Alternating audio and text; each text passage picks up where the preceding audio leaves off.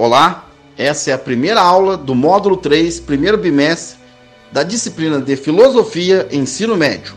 Meu nome é Diego Simão Martins e o título da aula é O que é cultura? A definição da palavra cultura significa dizer toda a produção humana.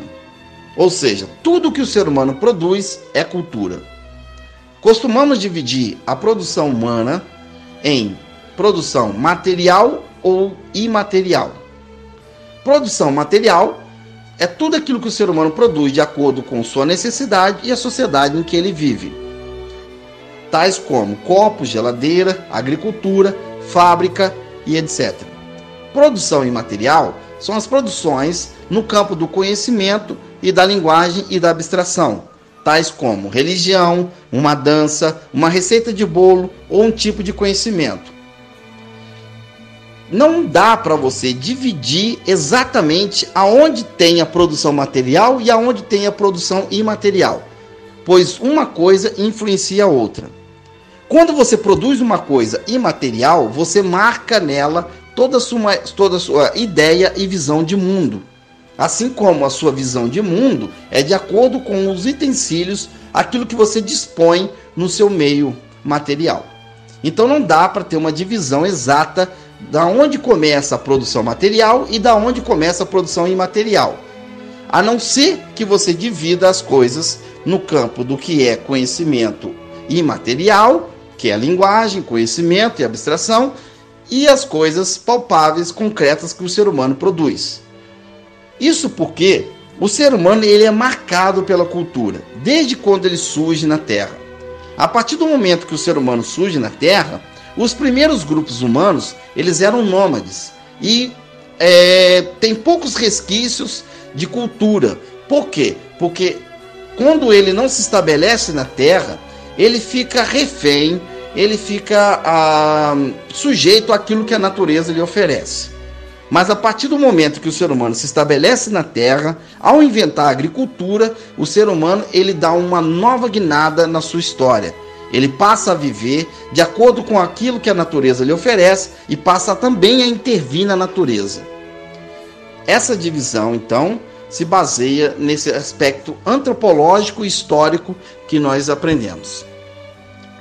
Quando se fala em cultura também, devemos observar que às vezes uma pessoa brinca: ah, se eu tivesse nascido nos Estados Unidos, se eu tivesse nascido na China, como eu seria? Bem, a resposta para isso é que simplesmente não seria você. Pense bem: se você nasce em outro país, você deixa de ser você mesmo. É interessante trazer esse exemplo para aula, porque devemos aprender que a cultura ela é a nossa identidade muito, mas muito radical. Ela marca a nossa própria essência. Porque se você vive num lugar, você pensa de acordo com aquele lugar e por mais que você interfira, que você modifique aquele lugar, tanto o lugar é você quanto você é o lugar. Isso é bem interessante aprender em filosofia sobre cultura. Ou seja, cultura é exatamente o que nós somos. Não dá para dizer que uma pessoa tem ou não cultura. Isso é uma visão equivocada de cultura. Todos nós temos cultura. Essa divisão do que é cultural e do que não é cultural só pode ser feita ou realizada dentro do que nós identificamos do que é material e imaterial. Porque do outro ponto de vista, tudo é cultura. Então devemos aprender com essa aula que a cultura é a nossa própria identidade de acordo com o que nós vivemos no dia a dia.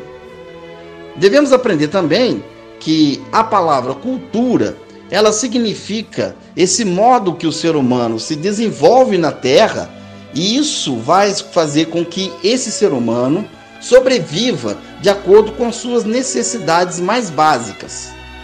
Ou seja, a necessidade de uma cultura não se transfere para outra. O que é de uma cultura indígena não é de uma cultura urbana, e de que é de uma cultura urbana não é de uma cultura indígena. Isso porque são modos de vida que acabam formando realidades bem distintas e diferentes.